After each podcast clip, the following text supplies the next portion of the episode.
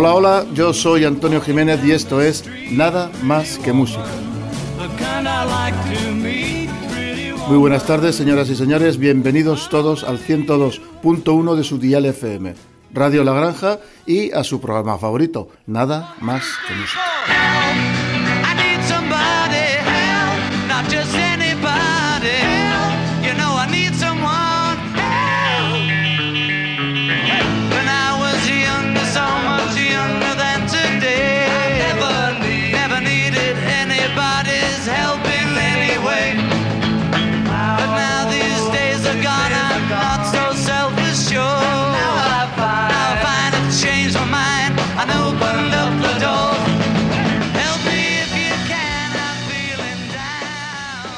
Como os anunciábamos en el último programa, hoy nos centraremos en los Beatles y puesto que este va a ser un tema largo, lo desgranaremos a lo largo de varios programas.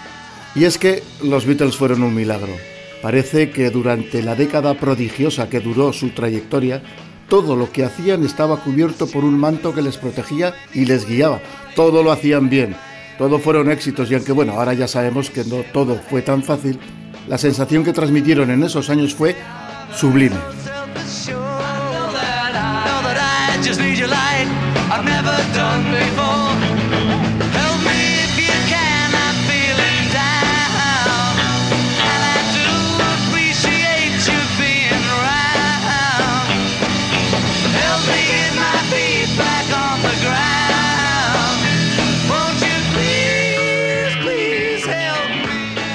Pero no nos enrollemos, vayamos al asunto. Resulta muy difícil, bueno, quiero decir que a mí me resulta muy difícil marcar etapas en la carrera de este grupo. Como dice César San Juan en su libro Una historia de los Beatles, que por cierto recomiendo también a cualquier aficionado, hay grupos que atendiendo a su trayectoria musical solo tienen una etapa, aunque siendo esta muy buena, pero solo una etapa. Son fieles a un estilo que no cambia a lo largo de su carrera son, oye, son previsibles. Un ejemplo irreverente y por el que pido perdón de antemano a todos sus seguidores, entre los que yo también me encuentro, son The Rolling Stones. Tienen el mérito innegable de llevar medio siglo en el escenario tocando casi, casi, casi lo mismo. Por el contrario, de los Beatles podemos decir sin lugar a dudas que tuvieron 10 etapas a lo largo de sus 10 años de vida. Cada LP fue una vuelta de tuerca a la música pop por eso la reinventaron, por eso son imprescindibles y por eso nos gustan tanto. Ahora les oiremos en una de las versiones que hicieron en directo para la BBC de la canción de Elvis Presley, Das Sal Rights Mama.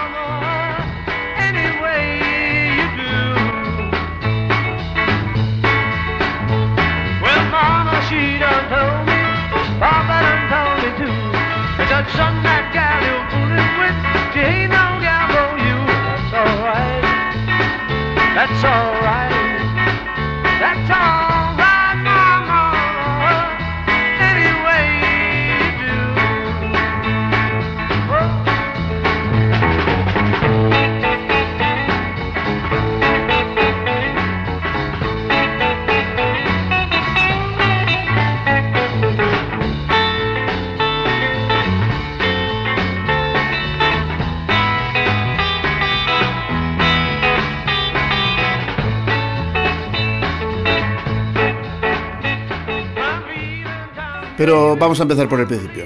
¿Cómo empezó todo? Bueno, pues como casi todo el mundo sabe, eh, bueno, o quizá no, la culpa la tuvo eh, el señor Iván Bogan. Este buen hombre, compañero de clase de Paul McCartney, invitó a este a una fiesta parroquial en la que tocaba un grupo llamado Requirement, con la intención de presentarle a su líder John Lennon.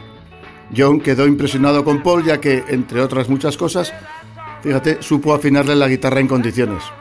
Esto fue un 6 de julio de 1957 y así fue como dos genios musicales coincidieron en el tiempo para darnos a todos los momentos musicales más hermosos de nuestras vidas. Fruto de esas sesiones en la BBC, podemos disfrutar ahora de otra versión, en esta ocasión la que hicieron de la canción de Little Richard, Long Sally.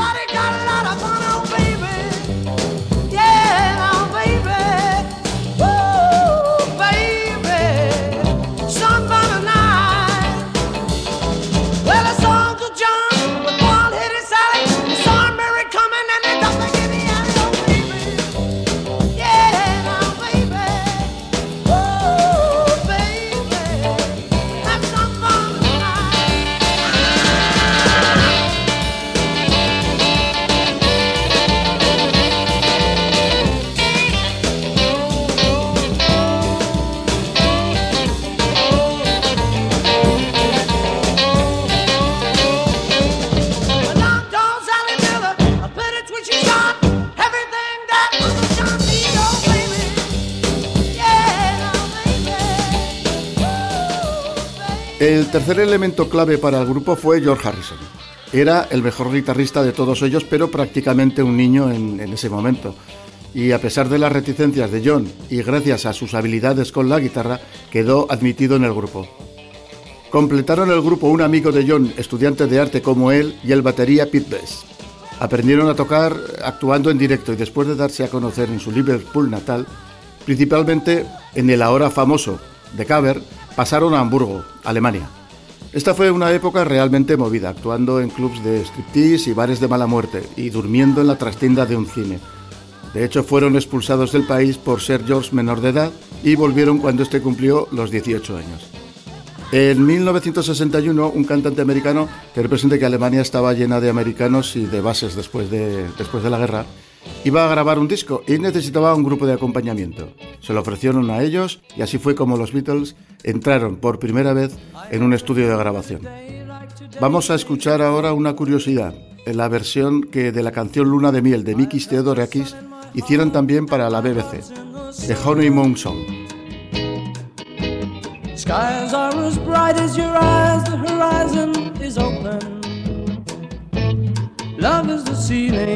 Feelings are reeling, free as the air. Forever on and forever, forever on side by side. Whoever knew that we two could be free as we'd fancy. Fancy is free, but are we who are bound to each other by love? To each other by love.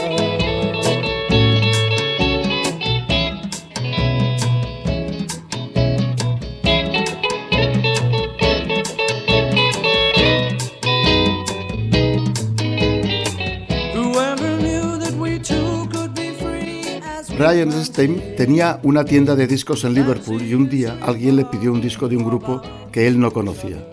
Se fue a verlos al cover y ese día la historia dio otra vuelta de tuerca. Stein se convirtió en el manager de los Beatles. Les lavó la imagen, los pulió y empezó a buscarles un contrato discográfico en condiciones. Para entonces ya eran solo cuatro los miembros de los Beatles, ya que Stowe se había quedado en Alemania con su novia. Desgraciadamente falleció poco después víctima de un coágulo en el cerebro. Coágulo fruto también de las muchas peleas en las que se vieron involucrados a, lo largo de su historia. Pero bueno, nuestro grupo seguía su camino en medio de la incomprensión general. En enero del 62 grabaron 15 canciones para la compañía Decca Records en Londres, pero sus directivos prefirieron a otro grupo, de Tremolows, concretamente antes que a ellos. Por fin, en junio de ese mismo año, la compañía EMI se interesa por ellos y a las órdenes del que sería su productor de cabecera, Josh Martin, grabaron una maqueta con cuatro canciones. A la vista del resultado, se decidió, bueno, lo decidió Martin, cambiar de batería. Y así fue como Ringo Starr completó la nómina de los Beatles.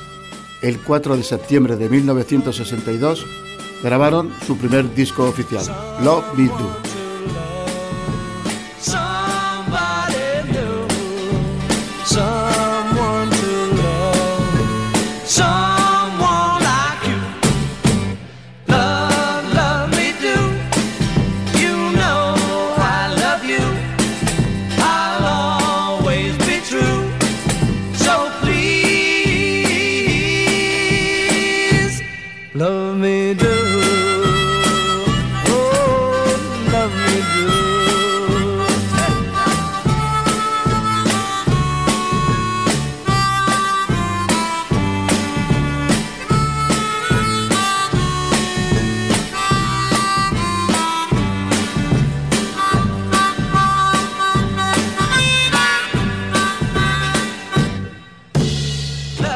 Cierto, en esta versión oficial de Love Me Do no es Ringo Starr el que toca la batería, sino un músico de sesión llamado Andy White, algo que a Ringo le gustó tanto pues como tirarse al río. Pero bueno, aunque Love Me Do no fue un éxito fulgurante, su nuevo trabajo Please Please Me, editado en febrero de 1963, llegó inmediatamente al número uno.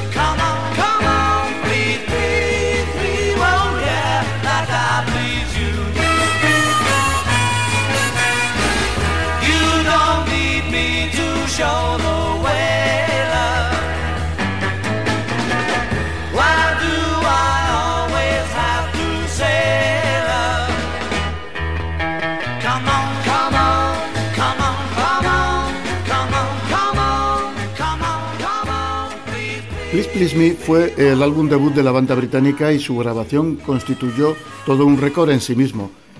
Se grabó en tres sesiones, un total de 9 horas y 45 minutos, y se mezcló en un solo día. El disco, que tiene 14 canciones, todavía tiene 6 de otros autores. Eh, a pesar de todo, el mayo de este año ya era número uno en las listas. Merece la pena escuchar a Ringo Starr cantando Boys en su estreno como cantante con los Beatles.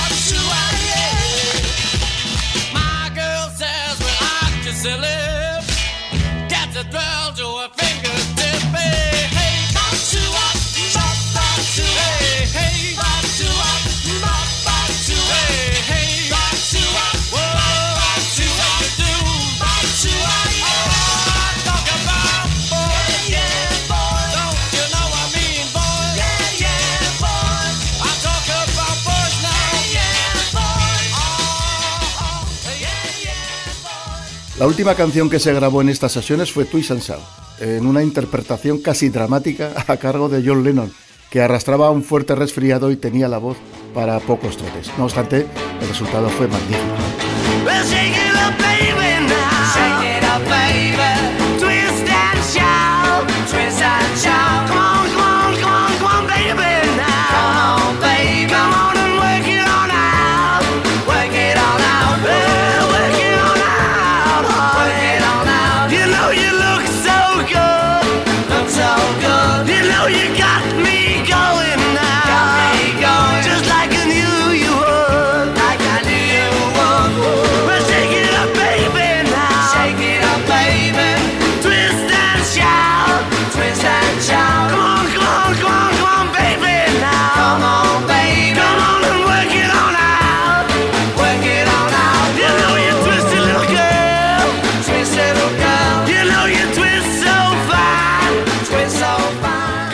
Y es aquí donde empezó la Beatlemanía, pero de eso hablaremos otro día porque ahora queremos saber qué pasaba en España en ese momento.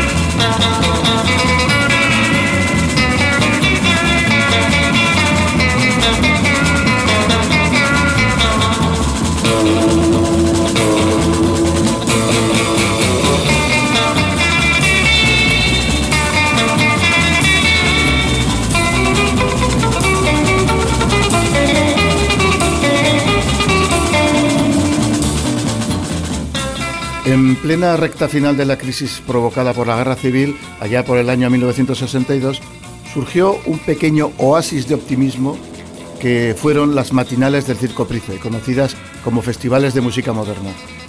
El 18 de noviembre pasado se cumplieron exactamente 55 años de la primera de esas sesiones, que nacieron a imitación de las que se organizaban en París o Londres y que se celebraban cada 15 días.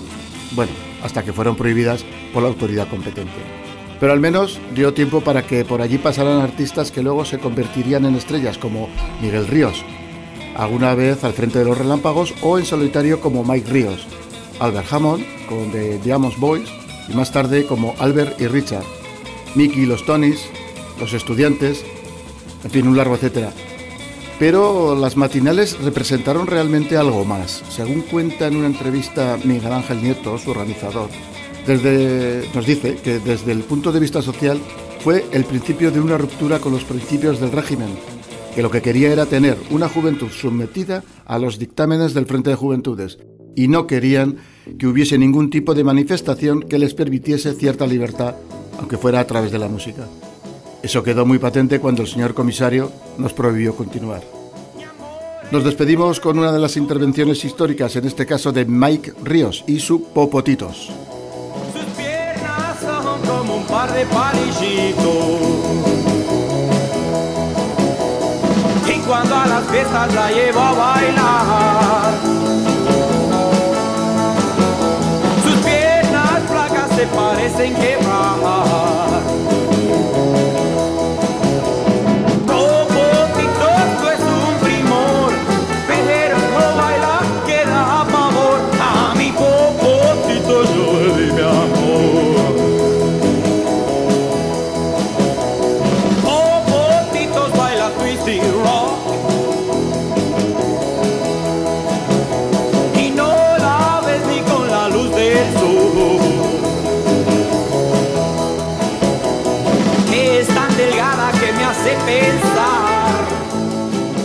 Amigos, esto ha sido todo por hoy. Os esperamos a todos la próxima semana en la que tendremos más música y más músicos. Hasta entonces, buenas vibraciones.